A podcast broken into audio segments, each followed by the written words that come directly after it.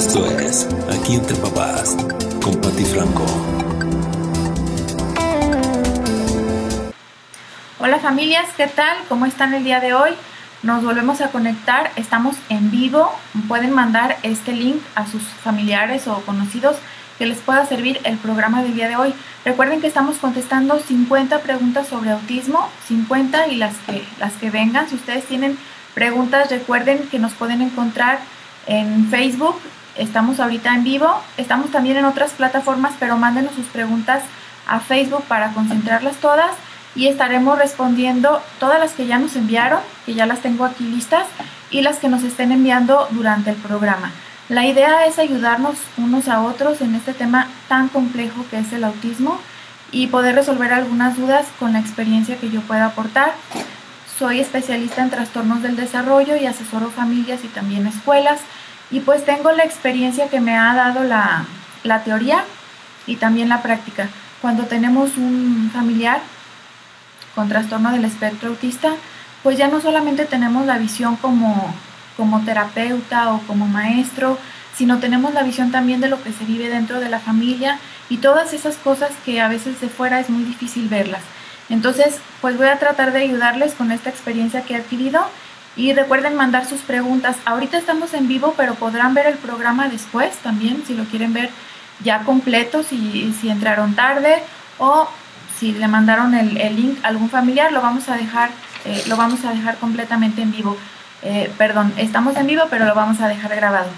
Miren, les comento que ya estamos en varias plataformas, ya no solamente estamos en Facebook, estamos en YouTube, estamos en Spotify, estamos en Breaker, en Google Podcast, en Pocket Cast, en Radio Public y en Anchor. Así que tenemos muchas opciones. Eh, esto queda como, como un programa de radio que lo pueden escuchar, un podcast que lo pueden escuchar cuando ustedes estén haciendo algo, alguna otra actividad y pueden aprovechar pues el tiempo de mejor manera. Recordarles que estamos en vivo y todas las preguntas que nos estén llegando las vamos a responder. 50 preguntas sobre autismo y esta es la segunda parte. Pueden ver la primera que también ya está en la plataforma para que vayamos pues encontrando respuestas a todas esas dudas que van surgiendo. Eh, en el programa del día de hoy vamos a contestar una pregunta que nos hizo Kaylee de Zacatecas. Ella nos dice, mi hijo TEA necesita un monitor o maestro sombra. ¿Qué características debe tener o cómo lo busco? Bueno, no nos menciona la edad de, del niño. Si te conectas, Kaylee, nos puedes eh, platicar qué edad tiene. Pero recuerden que, que si la escuela nos solicita un maestro sombra o un monitor, es importante que sea una persona que sepa del tema, que sepa sobre autismo porque es uno de los trastornos más difíciles de, tratar y de acompañar. Ustedes como, como papás lo saben. Entonces necesitamos de preferencia pues alguien que tenga experiencia en educación, puede ser un maestro, puede ser un, un terapeuta, puede ser un psicólogo. En algunos, en algunos casos incluso puede ser la misma mamá del niño. Si la escuela lo permite, las características dan para eso. He visto muy buenos resultados con cualquiera de, estos, de estas opciones que les he dicho. Sin embargo, sí debemos tomar en cuenta que debe ser una persona que conozca al niño, que, haya una buena relación, porque ustedes saben que a veces, por alguna situación, mm, a veces sensorial, la mayoría de las veces sensorial, el niño no conecta con algunas personas, aunque tengan buenas intenciones y aunque tengan toda la formación. Entonces, si el niño no, no le, no le cae bien, digamos, que no es la, no es la frase correcta, pero no hace clic con, con esa persona que lo va a acompañar como maestro sombra, no va a haber buenos resultados. Entonces, de preferencia que sea alguien que el niño ya conozca, que haya conocido previamente. Por eso les comento, puede ser la, psicóloga que lo esté viendo, puede ser el, el, terapeuta. Y bueno, dependiendo de cómo va el proceso de, de, de tu hijo, Kylie, vas a ver este, lo que te va diciendo la escuela, si vas a necesitar toda la semana el monitor, si lo vas a necesitar solamente un lapso de tiempo durante la mañana de clases o la tarde de clases. Y recuerden que el monitor o maestro sombra no es una niñera, sino es alguien que lo esté cuidando, es una persona que le ayude mm, para controlar a veces esos, esos impulsos que tienes eh, que todavía no, no están bien resueltos y también para que le ayude a comprender lo que está sucediendo durante, durante la mañana de clases. Entonces sí es importante que el monitor tenga claro cómo se manejan estas crisis, que conozca al niño, que sepa qué es lo que lo altera, para que se anticipe, que sepa hacer una agenda y lo más importante que tenemos que tomar en cuenta es que el monitor mm, no, no debemos de verlo como algo permanente, ¿sí? La idea es que se vaya eh, disminuyendo el tiempo que necesita el niño el monitor, de manera que cuando pues a lo mejor ya esté en otro grado o, en otra eh, en, otra escuela ya no lo necesite tanto, ¿sí? Esperamos haberte ayudado, Kaylee. Nos dice Marisol, Marisol nos escribió desde Colombia y nos dice, la maestra de mi hijo con TEA me dice que se sale del salón continuamente, ¿qué puedo hacer? Bueno, Marisol, tenemos que primero investigar cuál es la razón por la que tu hijo se sale del salón. Eh, tenemos que hacer, recuerden que es una labor como de detectives, tenemos que mm, analizar eh, qué es lo que le está molestando al niño, porque dependiendo del motivo es como vamos a hacer la estrategia, ¿sí? Te voy a contar un ejemplo. Yo tuve un niño que asesoré en preescolar que después del recreo el niño no se quedaba en el salón, se salía corriendo. Entonces pues decíamos, si ya estuvo un rato en la mañana, lo, cambiábamos de lugar, lo poníamos a hacer otras actividades y el niño no se quedaba en el salón. Empezamos a ver cuál era, cuál era el motivo para eso, tuve que irme al salón, me senté por ahí en un rincón para estar eh, tomando nota de todo lo que sucedía y nos dimos cuenta que como después del recreo, el, mm, ellos desayunaban antes del recreo y dejaban toda la comida que había quedado, la dejaban en un rinconcito, en una mesita, en un en rinconcito porque a la salida llegaba una persona y se la llevaba. Entonces el salón, cuando regresaban de recreo, olía a comida y a lo mejor era muy leve y muy imperceptible para los demás. Pero ustedes saben que por las alteraciones sensoriales, pues pueden tener problemas en este aspecto y ese niño en específico tenía alteraciones sensoriales olfativas muy fuertes. Entonces el niño le daba asco el olor que, que él percibía en el salón después del recreo. Por eso no quería quedarse adentro. Pero te estoy hablando de que tuvimos que hacer una investigación y, nos, tardamos como 15 días para descubrir cuál era el motivo por el cual el niño se salía corriendo. Entonces lo que hicimos, pues quitamos ese, esa situación. Entonces dejaban la comida ahora fuera del salón y se solucionó el problema. ¿sí? Entonces tienes que investigar qué es lo que está haciendo que el niño se salga del salón. A lo mejor algún sonido que nosotros no percibimos o a lo mejor alguna luz o a lo mejor algún aroma, hay que ver qué es lo que le está molestando. Entonces, para eso sí necesitamos tener mucha, mucha comunicación con el maestro para que te, para que te explique cuándo sucede, qué pasa antes, qué pasa después, qué es lo que hacemos el análisis funcional, que si gustas comunicarte con, con nosotros, Marisol, te ayudaremos en este aspecto. Muy bien, mm, de Jalisco se comunicó Cristo con nosotros y nos pregunta, ¿Cuándo se puede empezar a aplicar eh, los test de diagnóstico? Bueno, recuerden que el diagnóstico, em, cuando los niños son muy chiquitos, a veces es difícil de hacer. Siempre es un poco complicado porque eh, no estamos hablando de que se le hace un análisis, por ejemplo, mm, si estamos buscando si una persona es diabética, por ejemplo, se hace un análisis de sangre y pues nos arroja si es positivo o negativo a diabetes, por ejemplo en un rango de, lo que debería de tener o no la persona y ya sabemos si, tiene diabetes o no. Entonces, en el autismo no hay una prueba específica, ¿sí? Hay pruebas estandarizadas y son en base a la observación. Ojo ahí, son en base a la observación. Entonces, por eso nos damos cuenta que los niños muy pequeñitos, de repente, eh, los profesionales que, que, hacen los diagnósticos mm, no se no se animan a veces a dar un diagnóstico cuando un niño es muy pequeñito porque puede haber un margen de error muy grande. Entonces, cuando el niño tiene alrededor de tres años y medio o cuatro, es cuando ya se hace un, diagnóstico más, mm, más profundo y a lo mejor el neurólogo ya nos puede dar una respuesta más concreta. Sin embargo, como todavía está pequeñito, necesitamos repetir eh, las pruebas cada seis meses para estar viendo cómo, cómo avanza el niño y ver si hubo, o sea, si, si, está, si está yéndose por ese camino o si hay que hacer pruebas distintas.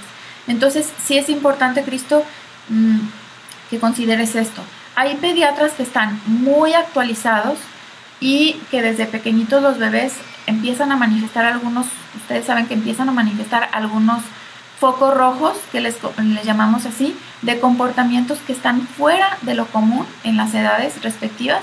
Entonces es cuando comenzamos a sospechar de un posible autismo. Y se habla de sospecha, ¿sí? No se habla de que, de que sea certero. Entonces, si lo empezamos a detectar cuando son bebés, podemos hacer más al respecto, aunque no sepamos exactamente qué es lo que le pasa al niño, pero sabemos que tiene comportamientos que no son adecuados a la edad. Entonces, se le da lo que siempre hemos mencionado, la em, integración sensorial, las terapias de integración sensorial, que es lo que hemos visto que da más resultado y que se pueden hacer desde que son bebés los niños. Entonces, pues ahí vemos resultados muy buenos cuando empezamos a aplicar las terapias sensoriales. Entonces, si, si estamos hablando de un niño pequeñito, ya podemos empezar a implementar un, un programa sensorial que le ayudaría a cualquier niño pero en ellos vamos a ver resultados todavía mejores, independientemente si todavía no tienes el diagnóstico, porque las pruebas sí son difíciles de aplicar cuando los niños son, son pequeñitos. Muy bien. Felipe Zúñiga, del Estado de México, nos pregunta, mi hijo contea continuamente olvida los libros que necesita para hacer la tarea y siempre tenemos que estar pidiendo que nos compartan las páginas para imprimir. ¿Qué podemos hacer? Bueno, es algo muy común, Felipe, es algo muy, muy común que sucede que de repente nuestros niños, pues, se les olvida un cuaderno, se les olvida un libro, se les olvida el estuche. Entonces, en este caso que se les están olvidando los libros, es bueno, no, no nos dices la edad del niño, pero es bueno que te acerques con el maestro y que le expliques la situación. Lo que hemos hecho nosotros es em, mostrar a los maestros cuáles son las dificultades de los niños para que ellos entiendan por qué necesitan un poquito más de ayuda esos niños. Entonces, por ejemplo, nosotros hacemos la transición, yo trabajo en un preescolar, entonces hacemos la transición del preescolar a la primaria, le explicamos al maestro cuál es la situación del niño, de manera que las primeras semanas o los primeros meses la maestra nos ayude a ver que el niño lleve completa la tarea, que lleve los libros completos, ¿sí? Y en este caso, si la maestra está de acuerdo, puede ayudarle al niño para ver si no le faltó algún libro y pues eviten todo ese problema que pasa en la tarde, que yo creo que todos lo hemos, lo hemos vivido. Otra cosa que puedes hacer si ves que no hay mucha disposición por parte de la escuela y que sugerimos este, las personas que nos dedicamos a asesorarles, es que tengan otro juego de libros en su casa, aunque sean fotocopias para que ustedes saben que va a suceder, en algún momento va a suceder, por más que le estén recordando al niño que se traiga todos los, todos los libros que necesita para la tarea, en algún momento van a tener ese problema. Entonces, si ustedes tienen ya en casa otro juego, pues va a ser más fácil, ¿sí? Usted, este, Felipe, consideren las dos, las dos opciones, pero sí acérquense a platicar con la maestra. Claudia Reguín, saludos Claudia, no nos, no nos dice de dónde nos ve, pero saludos desde donde quiera que nos estés escribiendo. Y dice, mi hijo con TEA nunca nota la tarea. Y siempre tenemos que estar investigando, tiene siete años. Volvemos al mismo problema. Dice Claudia que qué puede hacer. Bueno, el mismo problema de que el niño o no anota la tarea o no se lleva completos los libros. Entonces, igual, acérquense con la maestra, explíquenle la situación para que les ayude a revisar que lleven la libreta toda la tarea anotada. En caso de que no la lleve, eh, que no la lleve completa, que le diga al niño, mira, te faltó esto para que la pueda copiar del pizarrón. A veces sucede que las, las maestras mm, lo que hacemos es, le damos cierto tiempo para anotar y después borramos el pizarrón. Entonces, pues resulta que el niño no la alcanzó a anotar y como de repente no saben pedir ayuda, ¿sí? pues no le dicen a la maestra, a mí me faltó, simplemente llevan la tarea anotada de manera incompleta a la casa. Y la verdad sí es sí es complicado para la familia que esto este, sucede tan, tan frecuentemente que si llega un momento en el que dicen los papás, pues ¿qué hago? Tengo que estar preguntando por WhatsApp la tarea todos los días. Entonces, háganlo de esta forma. Cuando son chicos ya de, de secundaria o de prepa y que se les permite llevar su celular, que no lo tienen que usar durante clase, pero que sí se les permite usarlo eh, para tomarle una foto a las tareas que dejan, también puede funcionar. Ahí depende del arreglo al que lleguen con la escuela. ¿sí? Siempre, siempre les recuerdo, es importante que, que se acerquen a la escuela y que les expliquen la situación para ver cómo les pueden ayudar. La mayoría de los maestros y de los directores están muy abiertos a ayudar. ¿sí? Nada más es cuestión de acercarse, platicar con ellos y explicarles la situación. ¿sí? Entonces, otra cosa que yo he visto que, que hay maestras que cuando se dan cuenta de esta situación es que dejan la tarea, la tarea anotada durante todo el día. Entonces la, la, escriben en un rinconcito del pizarrón y la dejan anotada todo el día. Y si ustedes ven que, que ni así funciona, en la, en la agenda que lleve el niño sobre las actividades diarias, que siempre esté ese punto, anotar la tarea. Sí, porque recuerden que los niños son muy visuales. Entonces, si ellos ya llevan eh, lo que tienen que hacer durante el día y es parte de la rutina, anotar la tarea poco a poco, lo van a ir logrando. Citlali, que nos escribe desde Cuernavaca, nos dice, mi hijo Tea no quiere probar ninguna verdura. Me preocupa mucho, solamente quiere comer carne y pastas. El pediatra le dio vitaminas, pero siento que no es suficiente. ¿Cómo le podemos hacer? Citlali, saludos hasta Cuernavaca y gracias por escribirnos, gracias por la confianza y bueno, vamos a tratar de ayudarte con, con esta dificultad que tienes. Recordando que la mayoría de las veces cuando los niños no quieren probar alimentos nuevos es por un problema sensorial.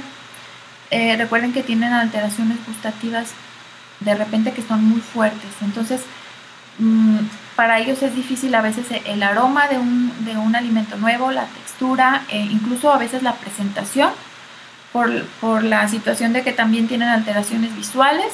Entonces, de repente es la manera como se lo presentas o el olor que le da y de repente no quiere comer otra cosa. Entonces, yo lo que te recomiendo, sí, aquí sí de mamá a mamá, lo que te recomiendo es que no te des por vencida y digas, bueno, pues nada más quiere comer pasta, pues nada más le doy eso. Tú misma estás diciéndonos aquí que pues te preocupa, aunque ya le estén dando eh, sus vitaminas, pues no es lo mismo que el alimento natural. Entonces yo lo que hacía era mmm, disfrazar las verduras dentro de alimentos que ya le gustaran al niño. Por ejemplo, el pastel de carne o en el espagueti pues le hacía yo la salsa con diferentes verduras para que mmm, no le diera tanto el, sabor ni la textura, pero sí tuviera un poco de pues de lo que es el ingrediente, ya sea de brócoli, de coliflor, sí, ve variando un poquito y mmm, por ejemplo en el espagueti yo lo, que, lo que yo llegué a hacer es comprar un procesador de alimentos que hacía con las verduras, hacía tiritas finas que, parecían eh, espagueti. Entonces, poco a poco iba integrando yo las verduras que más se parecían al color del espagueti, que en este caso pues sería como la calabacita, por ejemplo, y de esta manera logré que lo comiera poco a poco. Cuando van creciendo los niños ya de una manera más científica, les puedes ir explicando la importancia de que coma todos los grupos de alimentos, incluso vamos a hacer una búsqueda en, en, internet para que el niño vea, para que escuche el comentario de un profesionista o, de simplemente de la, de la computadora, porque a veces lo que nosotros decimos pues no tiene tanto peso como que lo escuchen en otro lugar. Entonces si la maestra en la escuela les explica sobre, en México se utiliza el plato del bien comer, les explica sobre eso, a veces los niños mmm, lo, lo aceptan mejor que lo que nosotros pudiéramos hacer en casa. Pero de manera ya más profunda lo que tienes que hacer, Citlali, es no olvidar la integración sensorial. Acércate a alguna asociación que te pueda ayudar para hacer un programa sensorial adaptado a tu hijo. Recuerden que aquí no se trata de la terapia del lenguaje, de la terapia, no, tiene que haber una estructura y tenemos que hacer un plan y un programa integral, pero adaptado a cada niño. Por eso se hace eh, una evaluación sensorial para ver todos los puntos y ver en dónde necesitamos más tiempo de terapia o menos o qué actividades. Y te dejan tarea para casa, te dejan el plan también para que lo hagas en, en tu casa. Entonces acércate a una asociación para que te ayude en este, en este aspecto porque es como vas a solucionar el problema de fondo, ¿sí? Lo, los consejos que yo te estoy dando, pues es para que ahorita los, los hagas. Les recuerdo les recuerdo que estamos en Facebook, vamos, este, estaremos también en YouTube, estamos en Spotify, en Breaker, en Google Podcast, en Pocket, Pocket Cast, en Radio Public, en Anchor Y recuerden que todavía nos pueden mandar sus preguntas. Si tienen alguna pregunta ahorita en vivo, nos lo pueden mandar por Facebook y vamos a tratar de responder las dudas que tengan, además de las que ya nos estuvieron llegando por otras, por otras plataformas. Esta información es importante que la compartamos. Recuerden que nuestros niños van a tener un mejor futuro y más oportunidades mm, mientras más personas sepan del tema y seamos más tolerantes como sociedad. Que sea más tolerante la escuela, que sea más tolerante la familia, que simplemente el mundo respete las maneras diferentes de ver y de percibir la vida. Entonces, no nos queda más que abrirle camino a nuestros hijos por medio de la información y esta es una buena manera. Pueden mandar este programa a quien ustedes consideren que les pueda servir y lo pueden estar viendo mm, pues las veces que lo necesiten porque va a quedar ahí grabado. Y también pueden ver la parte 1, esta es la parte 2 de las 50 preguntas que estamos contestando acerca del autismo, pero que si salen más de 50 estaremos contestando todas las que se necesiten. Recordarles también que el día de hoy estamos recibiendo todavía preguntas aquí en, en Facebook, vamos a estar leyendo sus preguntas y sus comentarios con mucho gusto y estaremos respondiendo pues a todas ellas con, muchísimo, muchísimo gusto. Me pregunta Antonio, él nos escribe de Baja California, saludos hasta Baja California, y, dice, mi hijo tiene cuatro años, tenemos tres diagnósticos diferentes, o fíjense nada más, tres diagnósticos diferentes. Los especialistas no se ponen de acuerdo y ya no, no sabemos a dónde más llevarlo. ¿Qué se hace en estos casos? Bueno, Antonio, tiene cuatro años tu niño. Fíjate, estábamos comentando que a veces es difícil el diagnóstico y en edades tempranas con mayor razón. Sin embargo, entre más temprano comencemos a trabajar con ellos, mejor pronóstico vamos a tener. Entonces, qué bueno que estés buscando el diagnóstico desde ahorita. Si estamos hablando, si, si tiene cuatro años, estará ahorita más o menos en segundo de preescolar si entró en la, edad cronológica, el preescolar está, está en segundo, entonces está perfecto el momento para que trabajes con él. Si no se ponen de acuerdo los especialistas, por lo que te decía yo, se tiene que, estar, se tienen que repetir las pruebas cada seis meses para estar seguros que vamos por el camino correcto. Entonces, no se trata de llevar el niño con el, con el neurólogo y que nos dé el diagnóstico y ya olvidarnos. No, tenemos que estar en seguimiento con él y tenemos que hacer las pruebas cada seis meses por lo menos para ver si estamos yendo por el mismo camino. No solamente en el caso de autismo, si estamos hablando por ejemplo de un déficit de atención, también se recomienda a estas edades que se haga cada seis meses. El seguimiento es muy muy importante, entonces no te preocupes ahorita si no encuentras el, el diagnóstico exacto. A través del tiempo los especialistas van a ir viendo claridad.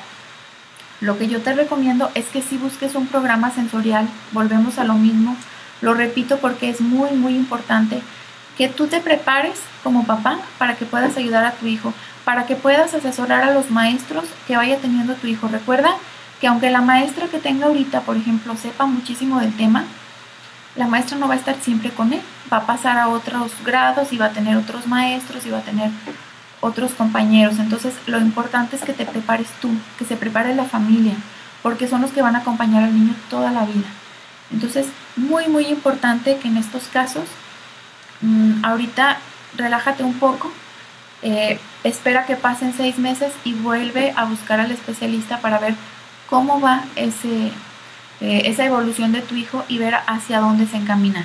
No nos comentas aquí cuáles son los, los diagnósticos, pero hay infinidad, o sea, puede haber una confusión muy grande y puede haber personas que duren muchos, muchos años buscando un diagnóstico y de repente pues no lo encuentran porque son difíciles estos temas, como les comento yo.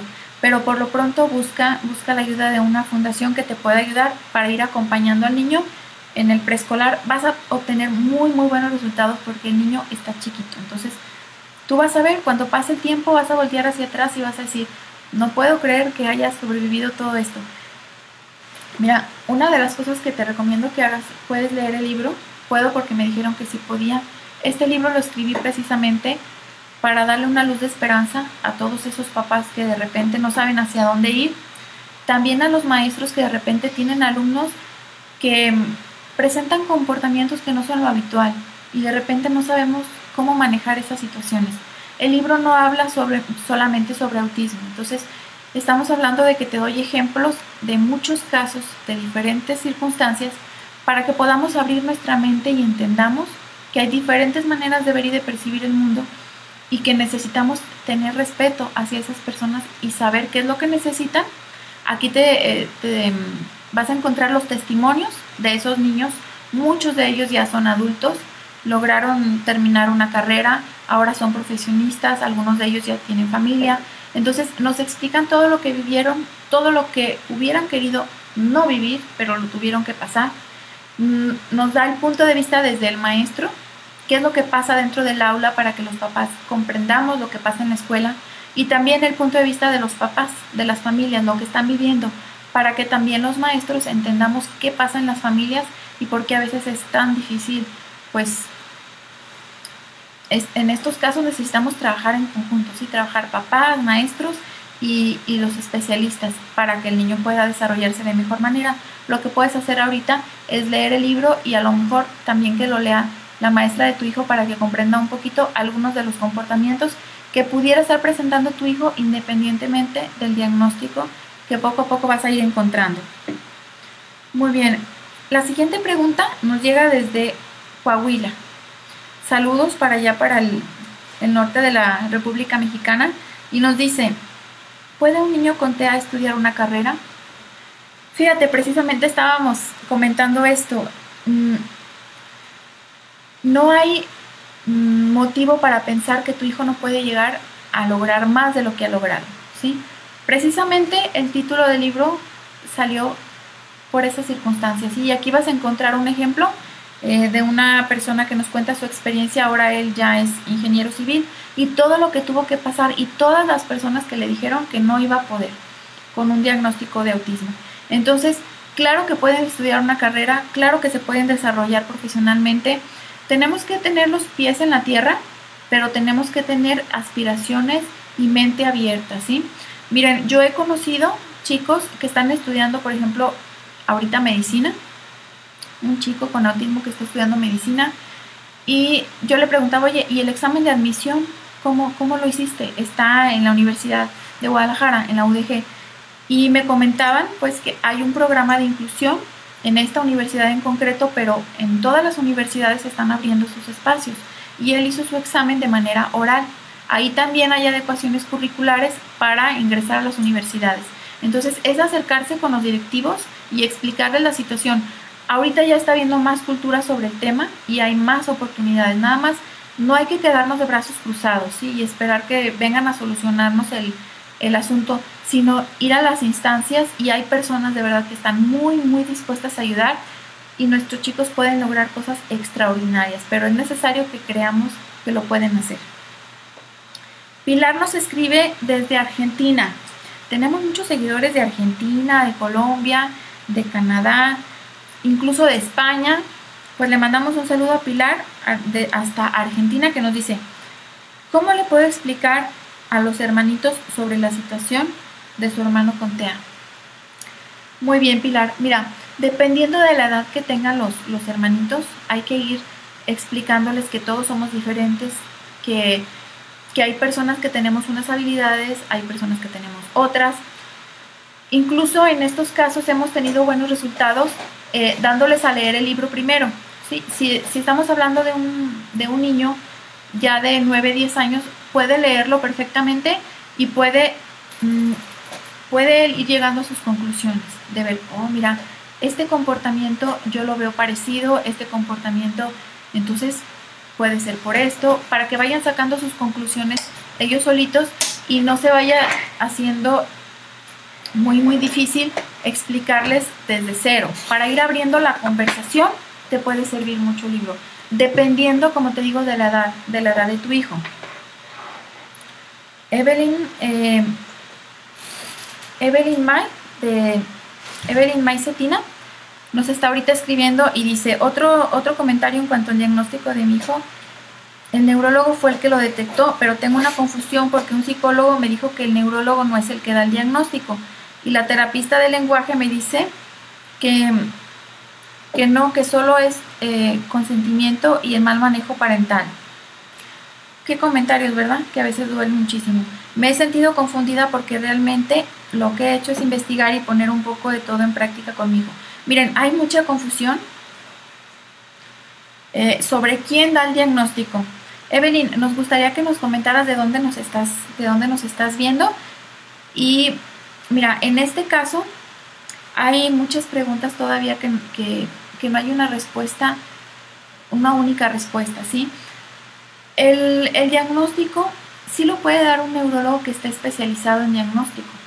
También eh, se puede ayudar una psicóloga. Lo, ideal sería que se hiciera un, un, equipo interdisciplinario, que fuera el neurólogo, la psicóloga y la terapeuta, y que entre todos llegaran al diagnóstico, pero sabemos que a veces es muy difícil. Entonces, si hay una persona que sepa del tema, que tenga las certificaciones, te puede dar el diagnóstico independientemente si es mm, la psicóloga o si es el neurólogo. O sea, lo importante es que tenga el conocimiento y que trabajemos en conjunto. Porque recuerden que hay, hay situaciones que los comportamientos llegan a parecerse al autismo, pero que en realidad es un problema neurológico de otro tipo. Por eso a veces les mandan a hacer a los niños algún mapeo cerebral para descartar algunas condiciones que son muy parecidas al autismo y que si no se hacen estos estudios siempre va a quedar la duda. Entonces de repente me preguntan los papás, pero ¿por qué le mandan a hacer tantos estudios y estoy cansada? Yo lo entiendo como papá porque también, también lo vivimos, pero es necesario para estar más seguros porque 100% no se puede porque como les digo, estamos hablando de un trastorno que se diagnostica a través de la observación. Entonces, pues no hay algo mm, que te diga 100% seguro que es esto, pero sí, sí se llega a un 80%, por ejemplo, en la posibilidad. Entonces, lo que tenemos que hacer en este caso es verificar que el especialista que nos está ayudando de verdad sepa sobre el tema, porque hay muy buenos neurólogos, por ejemplo, pero son neurólogos que se dedican mm, a cirugías o que se dedican a otros, a otros trastornos a otras eh, patologías y que no tienen mucho conocimiento sobre el tema. Entonces, también puede ser el psiquiatra, o sea, ahí busca una persona que te acredite que, se, que sabe del tema, que tomó eh, los cursos y que sabe cuáles son los, los em, son, son digamos unas, unas, unos ítems que vamos llenando de las conductas que presenta el niño y se debe tener una capacitación al respecto. Entonces, que te acredite que los ha, los ha realizado. O sea, platica con él a ver cuál es su trayectoria em, profesional para que tú sepas que estás en buenas manos. Y si te queda duda, siempre pide una segunda opinión.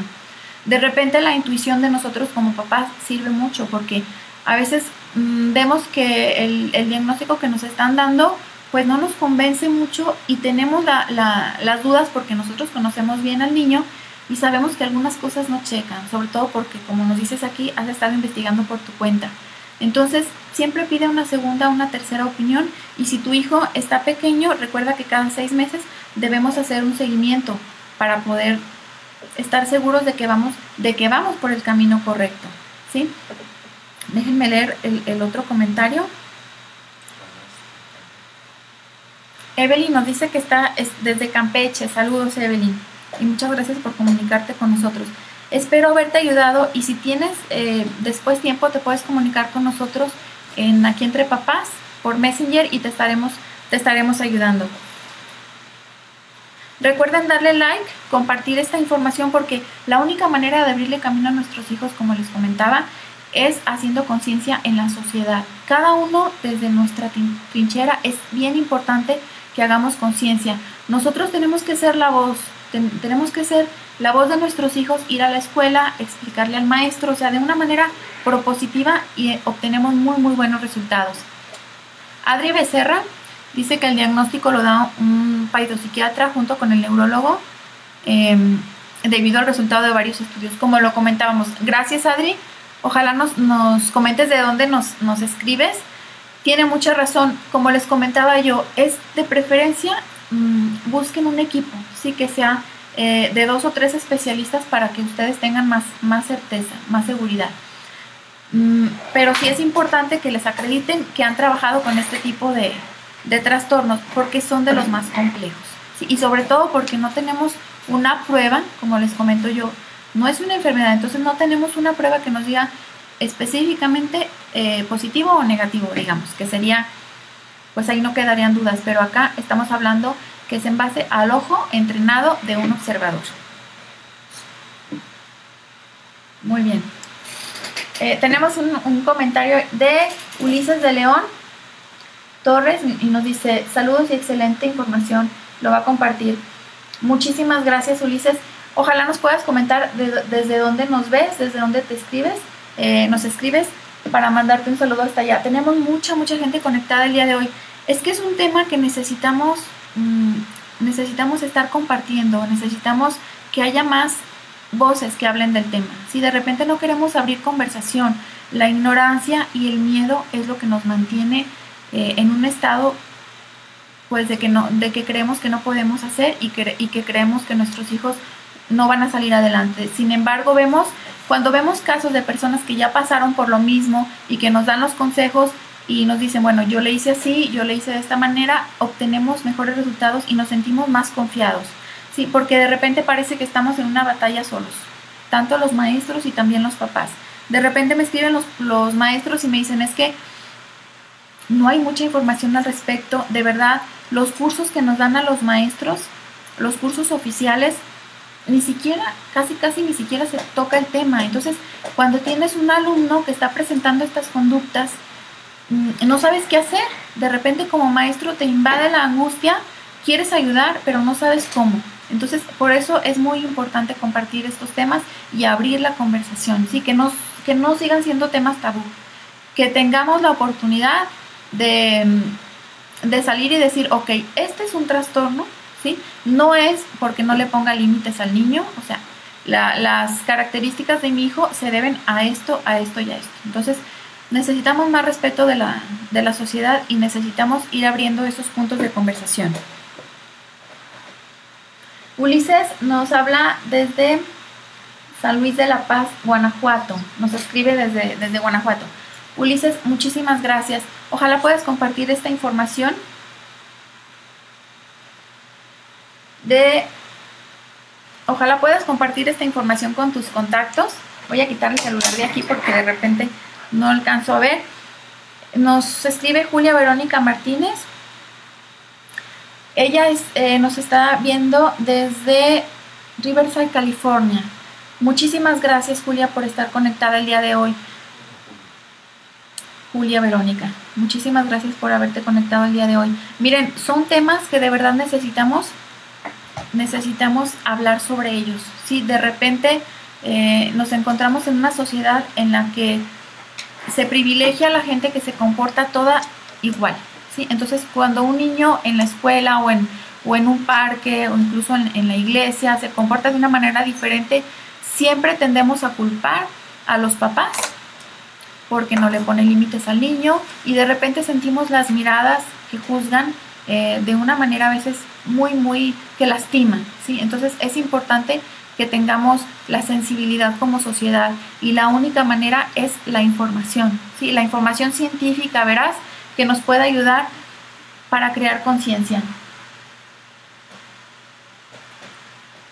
Noemí González, saludos Noemí, nos estás eh, escribiendo desde Indio, California, espero, espero haberlo, haberlo pronunciado bien. Saludos hasta allá. Tenemos aquí otro, otro comentario, nos escribe eh, Jennifer Ríos, espero haberlo eh, dicho bien y nos escribe desde Perú. Muchísimas gracias por estarnos viendo desde allá. No sé si es él o ella, discúlpame. Dice, te escribo desde Perú. A mi niña em, le diagnosticaron TEA leve, preverbal, tiene dos años, diez meses, pero no avanza en su lenguaje. Ya vamos dos meses que nos enteramos, pero sigue igual. ¿Cómo le ayudo? Tiene dos años, mira, está en una edad en la que, en la que a veces el lenguaje es mm, desde cierta forma lo podemos ver como normal el que hable poco. Sí, eh, yo, como les comento, trabajo en preescolar. El primero de preescolar acá en México es a los tres años y de repente nos llegan niños de esa edad que todavía no hablan correctamente. Entonces, no te desesperes. Mm, En cuanto al diagnóstico, te voy a, te voy a comentar algo. Cada, cada vez que modifican el DSM, el Manual Estadístico de Trastornos Mentales, que es como la Biblia de los psiquiatras, en donde están todos los, los trastornos eh, y, y, todo lo, y, mm, cómo se diagnostica cada uno, es, es, la Biblia para ellos y es donde, de donde se basan. Entonces, cada vez que lo modifican, por ejemplo, en el DSM-4, la versión revisada, la anterior a esta, mencionaban el Asperger y el autismo como entidades separadas. Ahora eh, lo juntaron en, en, uno solo y el, el, Asperger, digamos, desapareció del DSM. Ahora en el DSM-5 todo está como autismo. Entonces, ahorita mm, no te preocupes mucho si te dicen que tiene TEA leve o que tiene TEA severo, porque los estándares cambian continuamente, ¿sí? ¿Cómo, va a ir, ¿Cómo vas a ir viendo que mejora y que va a ser más funcional tu niña? Con las terapias sensorial, como les comentaba yo, y con todas las terapias que tú le puedas dar, ocupacionales, para que vaya aumentando su flexibilidad mental. Todo eso les vamos a ir ayudando con muchísimo gusto por medio de estos programas. Si gustas nos puedes escribir también para darte consejos ya más, más personales. Pero lo que tienes que hacer en estos momentos, lo que tienes que hacer en estos momentos es no dejar las terapias. Mira, la terapia sensorial tiene que ser integral, como les comentaba en el programa pasado. De repente, si no estás bien asesorada, te pueden decir, tu hija, ya, ya leí aquí que eres, eres mujer, eh, perdón, es que como el nombre no, no sabía si eras él o ella, pero bueno, ya este, tú como mamá tienes que darte cuenta que la terapia tiene que ser integral. A veces te van a decir, es que como tu niña no habla, te la voy a mandar a terapia eh, de lenguaje. Muchas veces y la mayoría de ellas, el problema no es mecánico. O sea, cuando el niño tiene, por ejemplo, problema del frenillo o que no sabe colocar la lengua, entonces se le manda una terapia de lenguaje en donde le dan ejercicios para, para su lengua, para los labios. Pero en el caso del, del autismo no es así porque el problema generalmente no está en lo mecánico sino que está en la manera como procesa la información el niño y lo que está eh, escuchando o lo que está hablando no se procesa de manera correcta en el cerebro. Por eso la terapia sensorial le va a ayudar a ir acomodando todos los estímulos en su cerebro. Entonces, por eso busca una terapia integral. Acércate a una asociación que te ayude y que te haga un programa específicamente para tu hija. No pueden ser programas generales. No, se le hace una, una evaluación en donde se ven las nueve vías de percepción sensorial y te van a ir diciendo en cuál tiene alteración, en cuál tiene más, altera más alteración o menos y de ahí se va a hacer la se va a hacer el programa.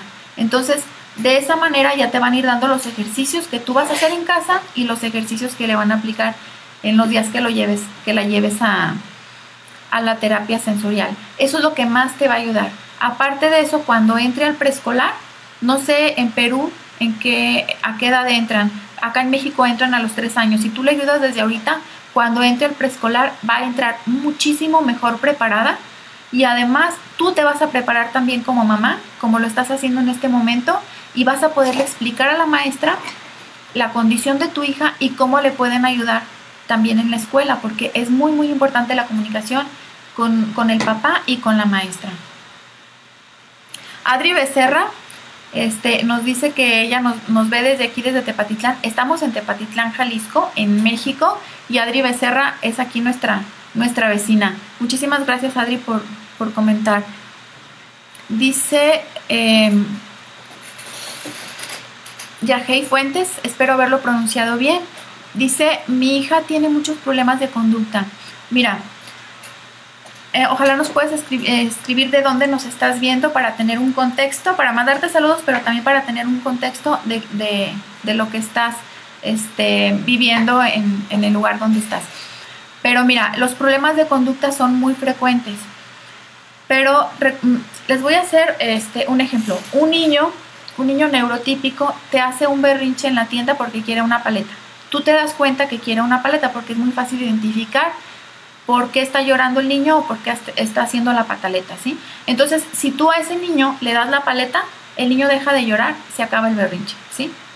Ahí estamos hablando de que el berrinche se empieza a formar más o menos a los 7, 8 meses cuando son bebés empiezan a darse cuenta de que mm, si él eh, tira algo se lo van a dar o que si llora van a ir a ver qué necesita. Entonces empieza a ver que su comportamiento puede modificar el entorno. Y eso es algo positivo, o sea, los berrinches no necesariamente son malos, es, es, nos está indicando que el desarrollo neurológico del niño es, está bien, es correcto. Entonces ahí nosotros tenemos que ir viendo la modificación de conducta. Sí. Sin embargo, en un niño con TEA, generalmente no es un berrinche, es un comportamiento disruptivo, esa es la manera correcta de decirlo. Y su origen a veces es muy difícil de, entender, es muy difícil de identificar porque el niño comenzó a llorar. Entonces, en la escuela, por ejemplo, te van a decir, no, es que su hijo tiene muchos problemas de conducta. Pues sí, porque se está comportando de una manera no adecuada, a lo mejor grita, a lo mejor se tira al piso, a lo mejor se sale del salón corriendo, pero no es por un berrinche, o sea, no es algo que tú puedas solucionar en ese momento de que el niño quería algo y se lo das y ya, sino que generalmente el, el meollo del asunto está en una alteración sensorial. Como comentábamos en el caso pasado, que el niño se sale del salón corriendo, la maestra te va a decir, tiene un problema de conducta. No, es un problema sensorial, el niño no tolera el olor de ese salón y por eso se sale corriendo. Como no nos pueden expresar de manera Em, oral qué es lo que les pasa, pues entran en esos comportamientos porque no saben cómo expresar ese dolor o esa frustración que están sintiendo. Entonces, lo que tienes que hacer, pues en este caso es acudir a un especialista que te pueda ayudar a identificar cuáles son los detonantes, ¿sí? Nosotros lo que tenemos que hacer en estos casos es anticiparnos a la conducta.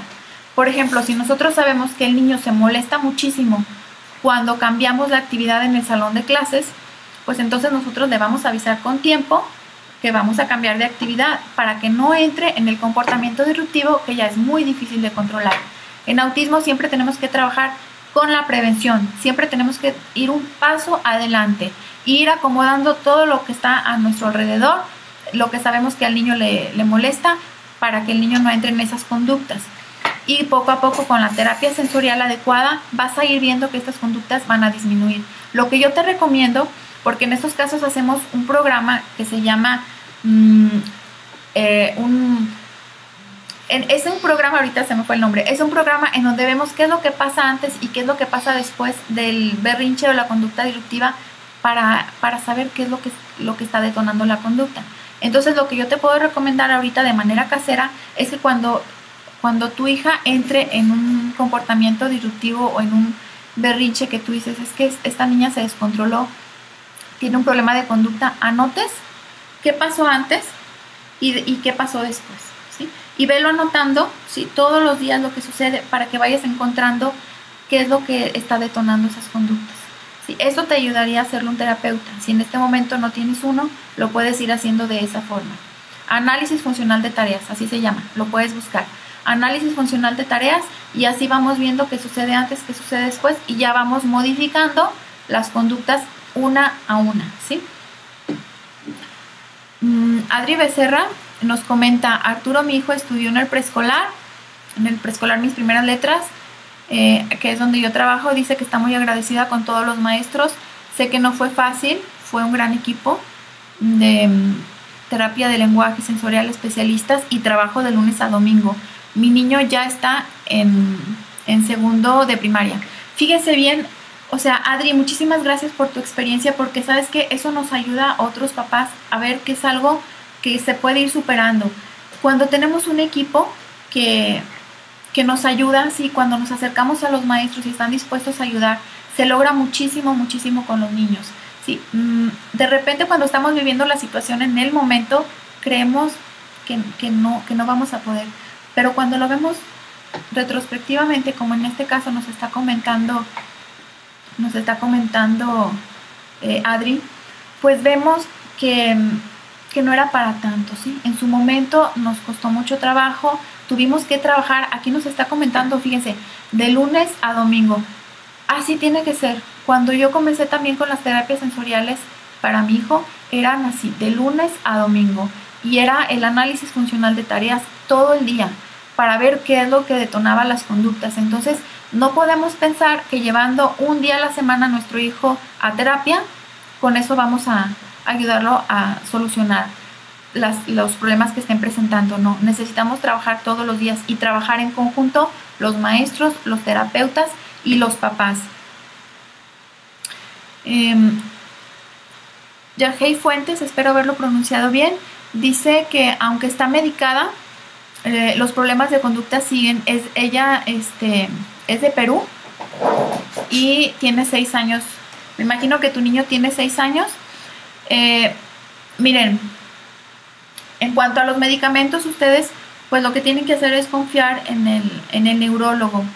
Los, los medicamentos no hacen efecto de un día para otro, ¿sí? Yo creo que su, mm, tu, tu neurólogo debió haberte explicado muy, muy a profundidad cuáles son los efectos secundarios, cuánto es el tiempo más o menos que él cree que van a empezar a hacer efecto, porque no es de un día para otro y por eso hay que hacer los ajustes a los medicamentos. Es muy, muy importante que tú le estés comentando todo el tiempo al doctor lo que tú observas.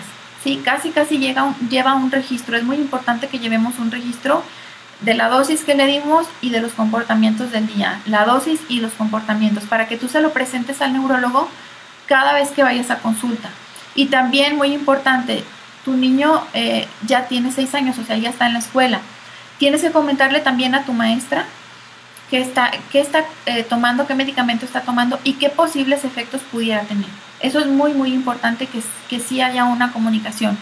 Entonces, ahorita tú confía en, en, en el médico, pero aparte del medicamento, la terapia sensorial actúa también el medicamento, fíjense que sirve para controlar las conductas que son muy severas, en donde el niño se está poniendo en peligro o está poniendo en peligro a otros, o de plano, pues no funciona el día sin el medicamento.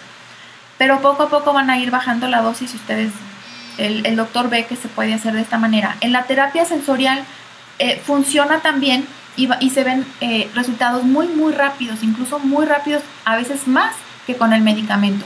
Entonces acércate a ver si alguien te puede hacer un programa sensorial para tu hijo, porque eso también te va a ayudar y puedes hacer las cosas al mismo tiempo. Puedes hacer la terapia y puedes estar con el medicamento y vas a ver los avances más rápido. Y probablemente te quiten el medicamento antes. Y lo bueno de la terapia sensorial es que tú vas ayudando al niño que mejore. Y digamos, si ya llegó hasta aquí, interrumpiste las terapias por algún motivo, el niño no retrocede y lo que ya avanzó. El niño de ahí, ahí se detiene y ya cuando lo, vuelves a ayudar, lo vuelves a estimular, sigue avanzando. Pero la terapia sensorial no, no retrocede cuando se, cuando se, por algún motivo la tienes que suspender y eso es algo muy, muy bueno y muy importante que lo sepan. Quiero mandar saludos a, Alicia, a mi, mi, gran amiga Alicia, que ella también nos ve aquí desde, desde Tepatitlán. Y pues que nos sigue por todas las redes sociales. Alicia, muchas gracias.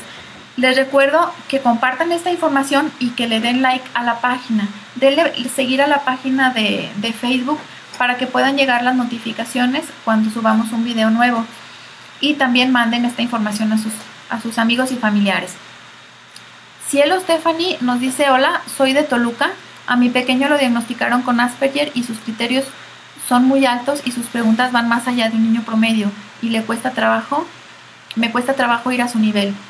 Sí, fíjate que les comentaba yo que les comentaba creo que en el programa pasado hay niños que nos sorprenden, que de repente tienen un coeficiente intelectual que sorprende a los maestros y sorprende a los mismos papás. Ahí es cuando es muy muy importante ayudarlos pues a que esas cosas que son muy muy buenas potenciarlas, que sus maestros y sus compañeros vean las cosas positivas y no se centren solamente en lo que no puede hacer.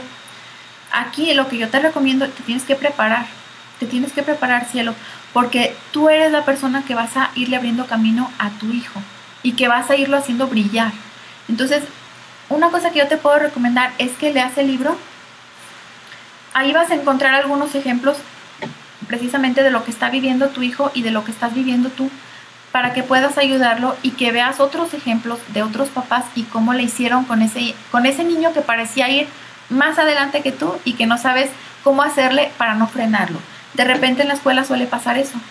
Esos niños que, que contestan las preguntas más rápido, eh, llegué a asesorar a un chico también con estas características que resolvía, él, él estaba en tercero de primaria, resolvía las operaciones muy, muy rápido y en una ocasión le dejaron una tarea de fracciones Entonces él se brincaba pasos y escribía el resultado. Entonces la maestra se lo ponía mal porque no estaba el, el proceso bien hecho. Entonces ahí es cuando es bien importante ir con la maestra y explicarle la situación, ¿sí? Y ahí la maestra puede pensar, si no le explicamos, puede pensar que el niño lo copió o puede pensar que, que alguien le ayudó a hacer el, trabajo porque no están los pasos, el niño hizo los pasos mentalmente, ¿sí? También pasa con los niños cuando están aprendiendo a leer, se brincan los procesos y de repente no sabes ni cómo, pero ya están leyendo. Y tú dices, pero ¿quién le enseñó cómo? Me decía un maestro muy, muy... Eh, de una manera muy asertiva, me decía, el niño aprende con, sin y a pesar del maestro, porque a veces los maestros también somos un freno. Por eso es importante que vengan los papás y que nos expliquen la situación de su hijo para poderles ayudar. Mm, Kendall Josue de California em, le, responde a, a Jaylee que es normal el berrinche. Como les comento yo, miren, a veces no son, no son berrinches propiamente, sino que es un comportamiento disruptivo que se genera por una alteración sensorial. Entonces, lo que tenemos que hacer es identificar qué es lo que le está ocurriendo. Pero como cualquier niño también puede tener un berrinche, nada más hay que identificar cuál es la causa de uno y otro, irnos tranquilos, porque es parte del proceso natural de crecimiento de un niño. Nico Musis eh, nos dice, hola mi hijo, el Peque Núñez es medio mongi y me avergüenza un poco. ¿Qué debo hacer? Eh, ¿De dónde nos hablas, Nico, para, para, este, para entender más o menos el, entorno? Mm, no me queda clara la palabra para saber cómo, cómo ayudarte, pero de repente lo que pasa con nuestros hijos o con nuestros alumnos es que son niños que de repente no entienden algunos chistes o no entienden algunos comentarios, pero tiene, tiene su, su origen por su manera tan literal y concreta de procesar el pensamiento. Entonces de repente les cuesta trabajo las bromas, les cuestan trabajo los chistes y también suelen ser algo torpes, por ejemplo en educación física, en deportes y pues se van quedando un poco atrás si no les ayudamos y si no hablamos con los maestros y los compañeros. Pero lo más importante, Nico, en este caso es que tú que tú te prepares en el tema para que sepas cómo ayudarle y que identifiques el comportamiento que está teniendo tu hijo y el origen de él. Nos dice María Otero que la terapia ABA en conjunto con otras terapias, así es, la terapia ABA, eh, el método ABA a veces es utilizado, sobre todo en las primeras etapas. Nos dice Gonzalo Suter, hola, mi hijo le dieron, em, le dijeron que le ponga aceite de tonelo en sus, en sus manzanas para el desayuno, ahora está más sectario que nunca, no me habla y me maltrata, ¿es normal? Bueno, vamos a analizar tu pregunta y te vamos a, responder por qué mm, el aceite de tonelo no lo conozco, ¿sí? Pero recuerden que los niños suelen tener problemas con, los alimentos, por, los mismos problemas sensoriales. Entonces, em, de repente sus problemas de conducta, miren, siempre hay una causa, ¿sí? con cualquier niño, pero como ellos a veces no, no lo saben expresar de manera oral, que era lo que les comentaba yo, entonces a veces tenemos que estar literalmente adivinando qué es lo que le sucede. Pero si tu hijo se comporta de una manera habitual y de repente tú ves que se, que se está comportando de otra forma, hay un motivo, siempre hay un motivo, así que hay que investigar de qué se trata. Mm, dice, yo tengo una pregunta, Noemí González nos dice, yo tengo una pregunta, mi hija tiene tres años y fue diagnosticada con autismo. Ella mm, aún come todo en puré tiene mucha sensibilidad en su boca. Ha recibido terapia de comida, pero aún no ha podido lograr que ella coma pedacitos. ¿Qué podría ser? Noemí, mm, mira, tu, este, tu niña de tres años es muy común, como les comentaba, que, quieran comer siempre lo mismo. En estos casos el puré es una textura más suave. Cuando trabajamos con la terapia sensorial, trabajamos con, con texturas suaves y poco a poco se van yendo a otro tipo de texturas como cuadritos y a otro tipo de texturas ya más, mm, pues que, que, tienen más consistencia. Eh, dices que, que ha recibido terapia de comida, lo, mismo que les comentaba yo, la terapia tiene que ser integral, no es que tiene la terapia, tiene la sensibilidad em, gustativa, tiene alteraciones gustativas, le vamos a dar terapia gustativa nada más, no funciona así. La terapia tiene que ser integral, tienes que darle la terapia integral en todas las nueve vías de percepción y tú vas a ir viendo que todas, todas van a ir mejorando. ¿sí? Entonces ahí es bien importante que te acerques a una asociación que te ayude a hacer una, una terapia más integral. Dice Fernando eh, Canale que eh, su hijo le hace pasar papelones con sus conductas en público. Me avergüenza mucho decir verdad. Mm, ¿Lo debo mandar a vivir con su abuela? ¿Querrá recibirlo? Bueno, miren, yo creo que todos hemos pasado por esto, ¿no? De que de repente llega un momento en el que no quieres salir, no quieres ir al cine, no quieres ir a, ninguna parte porque no sabes en qué momento va a resultar una, una conducta disruptiva. Pero pues ánimo papás, lo que tenemos que hacer es eh, prepararnos en el tema para saber por qué se generan las, las, actitudes así del niño. Lo más importante es anticiparnos a ellas. Si, si tú ya identificas qué es lo que lo altera, vas a, a disminuir en un gran porcentaje este tipo de situaciones que te ocurran durante el día. Muy bien, vamos a contestar la última pregunta porque este, se nos termina el tiempo. Pero Voy a escribir sus preguntas y vamos, este, vamos a, seguir contestando todo lo que nos manden. Nos comentaba este Marcos, él nos, nos escribe desde Jalisco y nos dice que qué se puede hacer si el niño no se adapta a la escuela. Bueno, eh, qué triste que el niño tenga que adaptarse a la escuela y no que la escuela se adapte a los niños. Qué triste, pero esa es la situación que vivimos en México y yo creo que en muchos países, ¿verdad? Queremos que todos los niños se comporten de cierta manera, que todos aprendan al mismo tiempo, de la misma forma, y no funciona así el cerebro humano. Eh, para ningún niño. Y los niños con TEA necesitan pues un poco más, eh, eh, a veces adecuaciones curriculares, a veces programas especiales. Entonces lo más importante es que te acerques a la escuela. lo mejor sería que cuando está el niño en preescolar, tú ya vayas identificando qué es lo que quieres que en, en, la primaria, qué es lo que quisieras tener, qué primaria quisieras tener, para que vayas y hables con esa primaria antes de que el niño entre, ¿sí? Para que tú veas si hay disposición. Porque por, por más que el colegio sea el mejor del mundo y tenga los mejores maestros y los mejores materiales, si no hay disposición, poco se va a poder hacer. Entonces es mejor que entres en una escuela en donde veas que te van a apoyar, que le van a ayudar al niño y si no se adapta a esa escuela, habrá muchas otras. O sea, no, no nos centremos siempre en que, en que esté en esa escuela. Si ves que, que de, plano no te están ayudando y el niño no se adapta, pues hay que buscar, hay que buscar otras opciones. Bueno, vamos a seguir contestando las, las preguntas en el programa que sigue porque ya se nos terminó el tiempo. Les quiero, les quiero comentar que ya estamos en YouTube, en Spotify, y en todas estas plataformas que ven aquí para que nos puedan seguir desde todas ellas, la que les, se les adapte mejor.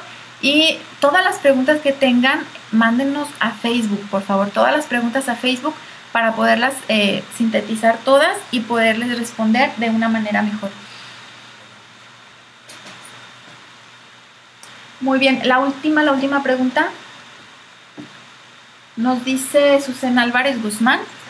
Dice maestra, eh, Pati, justo compré su libro cuando lo necesitaba. No, no, me imaginé encontrarme con un caso de TEA o al menos encuentro en mi aula características parecidas. Leerlas me ayudó a comprenderlas mejor y sigo investigando para poder ayudar. Veré sus videos, muchas gracias. Y fíjate, eh, Susan, mm, compañera de zona, muchas gracias por, por escribirme. Mira, vamos a ir encontrando como maestros alumnos todo el tiempo con estas características y de repente cuando no sabemos, eh, no conocemos del tema, las pasamos por alto y creemos que son comportamientos generados muchas veces por la familia porque no sabe educarlos correctamente. Cuando ya estamos educados en esta, en esta área de, del TEA, nos damos cuenta que a lo mejor dejamos muchas generaciones sin ayuda. De repente como maestras, ¿a poco no? vemos hacia atrás y decimos, yo creo que este niño, este otro y este otro le hubiera ayudado, le hubiera, le hubiera ayudado mucho que yo hubiera sabido sobre el tema. Pues bueno, miren, lo que les puedo comentar yo en este, en este aspecto, Susan, es que es bien importante que entendamos, entendamos que no solamente nosotros como maestros tenemos que saber del tema, sino que tenemos que entender también que los papás necesitan saber, a lo mejor ese alumno que tienes, sus papás todavía no se dan cuenta, dices que todavía no tienes el diagnóstico eh, certero. Entonces tienes la sospecha y puede ser que en realidad se trate de eso. Entonces ojalá le puedas compartir un poco de esto. Me comentan que dónde pueden conseguir el libro. Lo pueden conseguir en, en Mercado Libre. Si lo consiguen en Mercado Libre se los puedo mandar con, con una dedicatoria si ustedes así lo quieren. En Ser Editorial también se los pueden mandar si están aquí en México. Y en Amazon lo pueden conseguir pues, pues en, en todo el mundo. A ver, voy a contestar la última pregunta. Gonzalo Suter.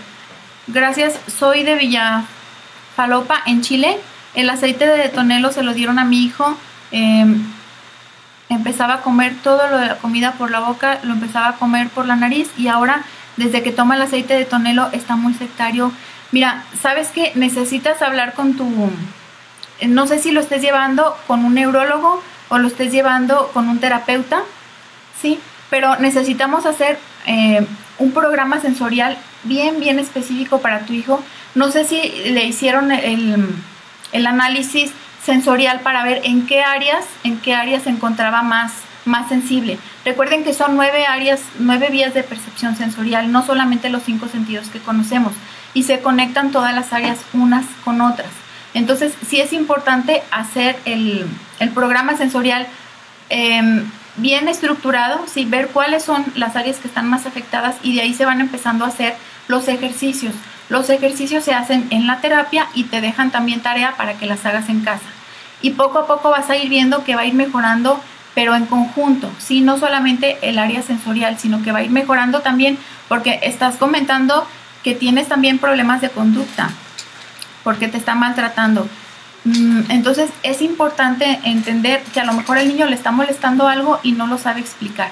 Entonces necesitamos ahí hacer el, programa sensorial bien específico y cuando tú veas que entra en una conducta disruptiva, escribir en una bitácora lo que pasó antes y lo que pasó después para analizarlo con calma y ver qué es lo que está detonando las conductas. Pues ya, ahora sí se nos terminó el tiempo. Recuerden estar al pendiente en sus notificaciones, activar, activen las notificaciones para que estén al pendiente y sepan cuando subimos un video nuevo. Pues los quiero agradecer, les quiero agradecer muchísimo a todos. Tuvimos muchísimas, muchísimas preguntas. Tenemos una última pregunta, pero ya la vamos a contestar después porque ya no alcanzamos con el tiempo. Muchísimas gracias a todos. Nos vemos en el siguiente programa. Recuerden darle like y compartir porque es la única, la única manera en que le vamos a abrir camino a nuestros hijos. Pues muchísimas gracias. Yo soy Patti Franco. Esto fue Aquí entre Papás. Esto es Aquí entre Papás con Patti Franco.